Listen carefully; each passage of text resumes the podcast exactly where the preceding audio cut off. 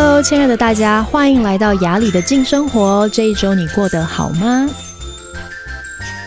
嗯，默默的到了八月，今年的夏天真的非常长，非常热。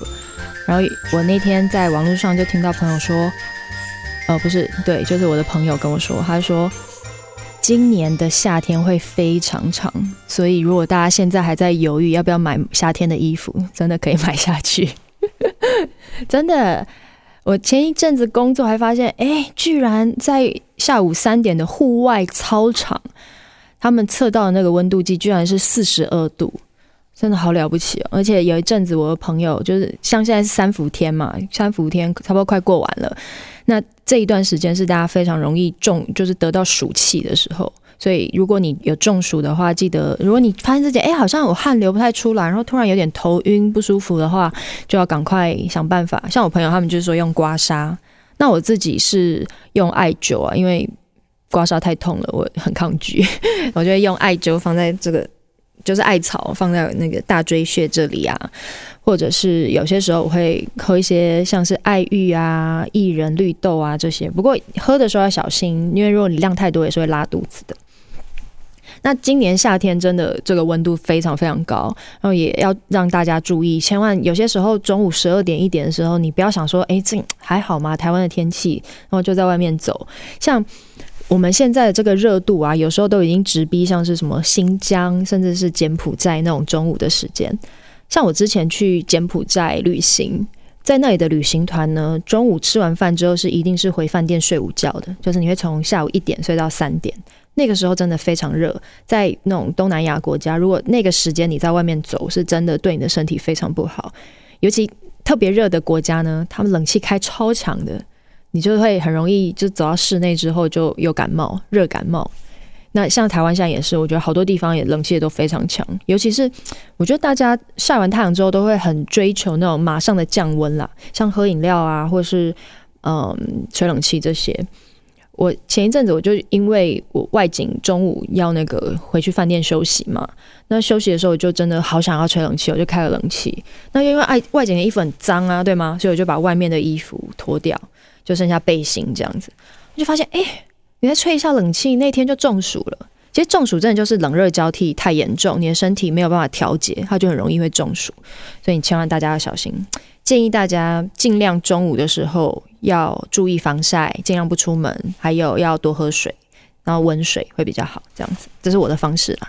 因为可能我朋友已经中暑两三次了，我才中暑一次，算是一个记录比较优良的人。今年夏天真的很热，你非常容易一直中暑的，所以要小心。好，那今天要讲的重点呢，是你的风格是什么？诶。我知道一般人可能比较少会被问到这个问题啊。不过像我自己是为什么会想要做这一集？是我有一个女生朋友，她非常温和，她是那种嗯，就你会觉得她是一个好妈妈型的性格，然后很每次靠近你，她都会想要照顾你呀、啊，就会问说雅丽你需要什么？你在干什么？这样就是你会觉得靠近她会，你觉得啊，很想要好好释放自己，想想干嘛都干嘛，想要。呃，说话想要怎么说话就怎么说话，他都会很认真听。然后想要麻烦他做什么事情，都会毫无保留的要求他，就说哦，拜托啦，帮我做一个什么那个面啊，还是什么之类，他都会帮你的忙。然后那个朋友呢，他有直接跟我说，他觉得他周遭的朋友大家都很有个性，大家都很知道自己要什么，可是他觉得他自己就是一个乖乖的人。然后温温温好，或许温温柔柔的，可是他就是没有什么个性。有些时候他会觉得有一点伤心，就是自己是这么没有个性的样子。那可是当我觉得我当他朋友，我觉得很好啊，因为就不知道为什么就觉得有这样的朋友就很被拥抱的感觉。就你靠近他，你就觉得每次靠近他，你都觉得哦，他好像就是一个妈妈这样把你抱在他的怀抱里。然后所有事情都照顾你，尽管很多人或许当妈像妈妈不是一个可以当成是个性啊，就是不能像妈妈，或许吧，也是一个风格啊，对吗？就是非常有母亲感这样，但他自己是觉得他自己好像不是特别有个性。那我就回想到，其实我刚当艺人那几年，呃，因为我以前就是学的是跟医学相关的嘛。那在学校里面也没有人告诉我说，你要成为一个艺人，或是你要表现自己，你应该要有风格。那那个时候，呃，我们会跟很多的制作人见面，那那个制作人会用很多语言去问你，他那个问的目的，有些时候就是我想要知道你是什么样的人，有些问题是说。嗯、就是有些事情就很笼统，问的很笼很笼统。还记得有一次见一个制作一个戏剧的制作人，我们就几个艺人呐、就大家一起聊天。他说：“ 哎、欸，亚里啊，你是一个什么样的人呢、？”哇，我那时候才二十出头，我这个问题你问我，我其实我也搞不太清楚。我如果我现在比较智慧，我就说，其实我也在摸索。但那时候我真的不知道是什么，我就乱讲。因为那时候养一只猫嘛，我说啊，我就像这只猫咪，呃，你就是如果顺毛摸它的话，就很开心；可是逆毛摸的时候呢，它就会生气。我觉得那个制作人没有很喜欢这个答案。说实话，现在回想起来，我也觉得好像对一个制作人来说，这个也是一个太笼统的回答。那可能其他艺人又回答了什么啊？就说哎，我的擅长是什么啊？这些。然后另外一个也说了一些，反正大家都是因为那时候大家都很年轻，十几二十岁，你根本不太知道自己是谁。然后可能那时候公司也没有想到会有人一直在问这些嘛。然后反正结结果就是那是一个不成功的试镜。后来我也没得到工作。那但是在我呃很青涩刚刚接触呃戏剧圈的呃这几年呢，我其实有一个试镜是非常非常印象深刻的。我先说，其实我非常幸运，我都在比较大的经纪公司里，所以我在一路发展的过程，我都是非常非常受保护的，就是我没有遭受到任何我感觉很危险或是被威胁的状态。可是呢，有一次我的一个女经纪人，她带我去跟一个电影公司的老板见面，那是约在他们的 office 里面，就是办公室。啊，那个那个时候那个公司做了蛮多呃不错的艺术电影。呃，对的，中港台的那种大大大制作，那中间就有我跟我的经纪人，然后还有呃这个公司的老板，然后可能还有另外一个负责人，这样四个人，所以不是单独的状况。然后老板一看到我，他就问我，可能前面就会问说：“哦，你几岁呀？然后你为什么想做这个工作啊？”前面大概都会有这种比较基本的问题。然后后面他就问我，他说。如果一个戏要叫你裸露，你 OK 吗？哦，那时候才二十几岁，这个问题对我来说有点难度，因为我也不是那种艺术学院出来的学生，对吗？或许他们在很年轻的状态，在学习的过程就被训练，也被教导要怎么样回答这些问题。哦，他那个老板问话其实是蛮。我觉得蛮有侵略性的，他就很直接问说：“你裸露 OK 吗？你可以裸露到什么程度？”然后那个时候当下，我经纪人在旁边，他他其实也没有办法帮我回答，他就看我自己回答。然后我就说：“嗯、先生，吞了一口口水，当下急中生智，还好我们还是有上一些戏剧课的。”我就说：“哦，其实也是要看这个戏剧。”它背后的需求是什么？那但是现在呢，我不知道要怎么回答你要或不要，或是可不可以，因为没有剧本，我也不知道，呃，我能够做什么样的承诺。那如果对这个角色来说非常需要的话，或许就有一些，呃，或许可以再讨论，类似这样。后面我不知道有没有说的这么有礼貌，这样，但是的这个整体的意思是这样子。但我才二十几岁，被问完那个问题，离开那个制作公司的时候，我跟经纪人两个人就走在，我还记得在那个光复南路的，就是靠近电视台华氏的那个车道上，我们两个人走路就两个人就不说话，我也不敢问说这个这这个老板怎么问这种问题，心情就突然变得很不好。那我的制作人，呃，我的经纪人没多说了，因为他可能就想说也没什么，就问个问题嘛。可是他不知道，在我这个二十岁澎澎湃的心情里面，我已经在想说啊，天哪，这是一种性骚扰吗？这个他问这种问题，他他是觉得说我应该要裸裸露才有这个电影的机会吗？什么什么，我的内在 OS 就非常非常多。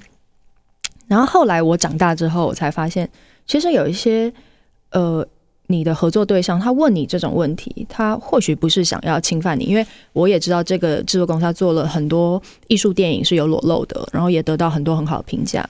他或许在测试、测测试你是不是有足够的勇气，或者是你是一个什么样性格的人。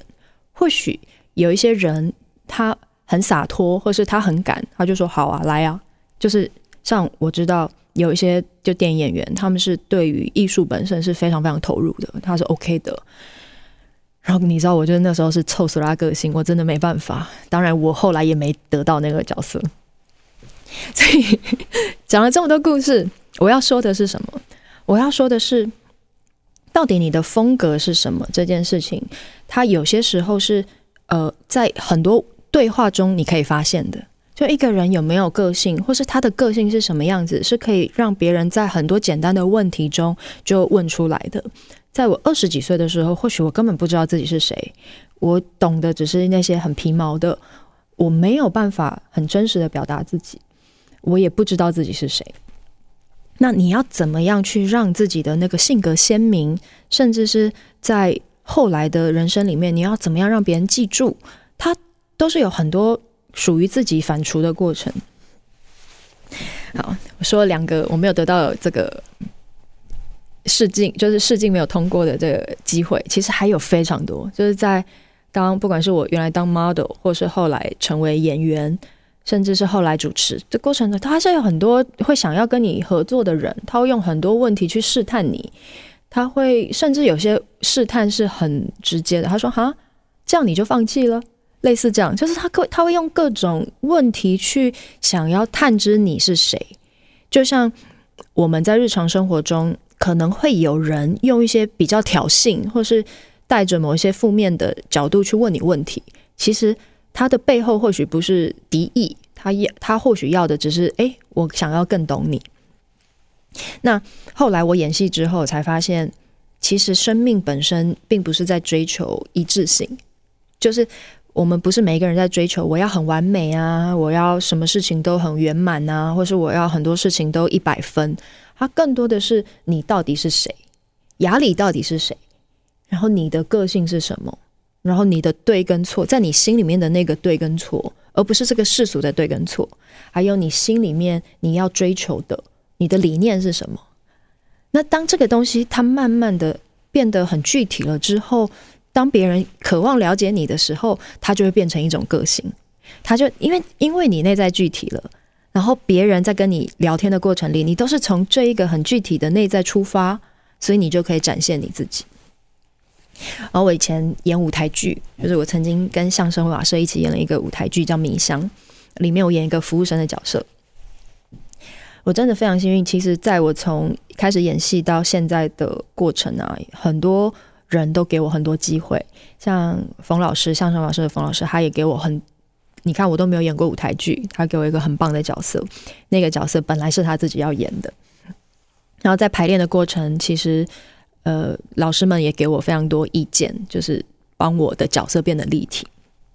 然后中间呢，我就帮那个角色，老师们一起帮我跟角色，呃，帮我的角色塑造了一个一个有点像敬礼这样的动作。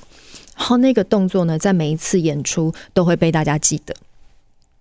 后来我就知道，这个叫做记忆点，就是这个戏剧这个角色的记忆点是什么。然后这个呃，譬如说你去一个餐厅，这个餐厅的记忆点是什么？然后这部戏其中的记忆点是什么？就像你看《爱的迫降》，你就会记得那个女主角玩滑翔翼，然后被树卡住的那个样子。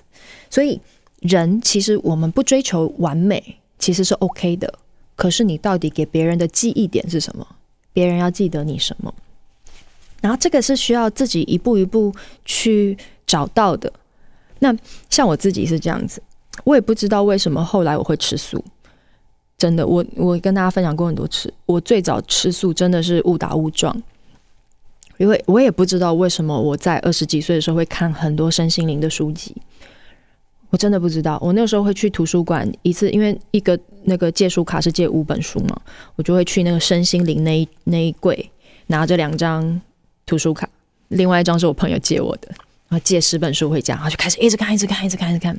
不知道为什么，就是这些书会让我觉得我的内在很滋养。我有时候看的时候会可以。在书里面读到一些文字，然后同时好像也更认识自己。然后在看这些书的时候，我可能会哗啦哗啦、稀里哗啦大哭。我好像在这些书上看见我自己。所以，当我从二十几岁很不懂自己的过程发慢慢发展到三十几岁，我好像知道自己不是那么大众的一个人。我好像在演艺圈里，可是某一些演艺圈追求的标准跟价值，它。在我的心里面不是完全的相应，我欣赏那些价值，可是我知道我的心里面没有那样子的热情去追逐。然后等我到现在四十岁了，我在生命的这个阶段，我会知道哦，原来我的 style 是什么？它其实就是我发现所有的一切，如果都是从我的心出发的。我会特别开心，然后当跟我对话的人是在新的层次交交流的时候，我会很滋养、很满足。然后可能这个就是某一个属于我的 style，就是对我我在追求的是这个，然后我在追求的是一个干净的生活，然后我喜欢探索自己。然后或许现在说出来这个都很不具体，对吗？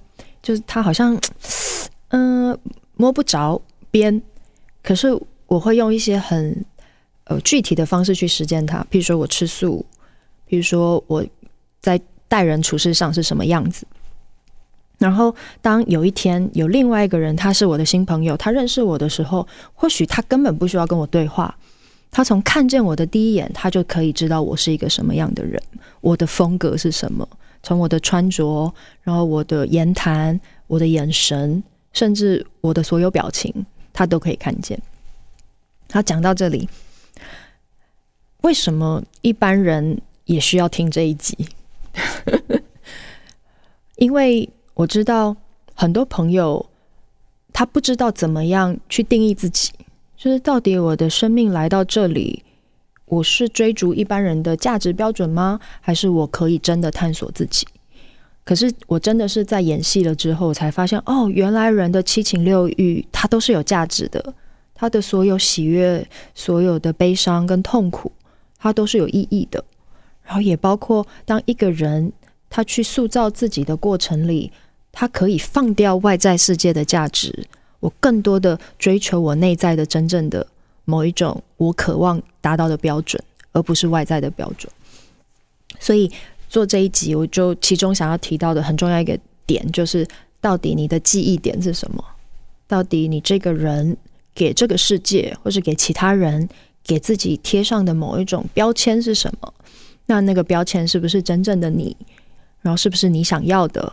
或是它跟你的心是不是真正的相应？呃，前几集我们有讲到跟认同相关的嘛。其实，当一个人在追求外在的标准，而不是内在标准的同时，他的内在灵魂跟他自己是非常有距离的。如果我们有些人看得到呃能量场的话，他看得到你的灵魂的位置的话，如果一个人他的生命有百分之八十的时间都在追求俗世的价值，譬如说这个社会。吹捧的是有钱，然后可能是某一些物质的享受，然后你的所有焦点都在追逐这个的时候，我们会看到一个人背后的脊椎在这里的话，他的灵魂是在后面的。其实，在一个很健康的灵魂的位置，他是会在你的脊椎上。可是，如果这个人他在追求的不是内在的价值，而是外在的价值的时候，他的灵魂是跟你有非常大的距离的。你的灵魂，它就会在那里继续的等待，等到这个很忙很忙，像罗陀陀螺一直在转的人，有一天他愿意安静下来，然后意识到，诶，我好像还有一个更大的自己，然后我好奇那个自己是什么，我自己是谁的时候，你的灵魂才有机会靠近你。我们说一个人的风格也是，到底这个风格从哪里找？哪一种风格才是真正跟你的心最贴近，跟你的灵魂最贴近？真的是你，他必须要从你的灵魂找。怎么找？很简单，你就安静下来，在自己的时候，你要求你的灵魂靠近你。你很简单的说：“我想要靠近我的灵魂。”在一个敏感的人，你会感觉到。你的内在突然变安静，因为当我们的灵魂跟人靠近的时候，它带来的是一个宇宙更大更大的力量，属于你自己的力量，它会协助你安静下来，很沉静的跟更大的自己在一起。你感受那一股灵魂带给你的稳定，在这个时候，你可以告诉他。灵魂，我渴望你带领我。很多时候，我不理解自己，我不清晰。我渴望你更大的力量。然后，你可以在这个很安静的跟灵魂在一起的时候，多待一下，然后让这样子的习惯协助你。更多、更多的向内看，所以对我来说，我觉得找到自己的风格，或是更深的认识自己，它是需要一步一步的。然后，所有的发生，所有的理解，都是从你的灵魂开始。好，今天呢，我们就分享到这里喽。嗯，希望每个人都有属于你们自己的风格。我们下周见，拜拜。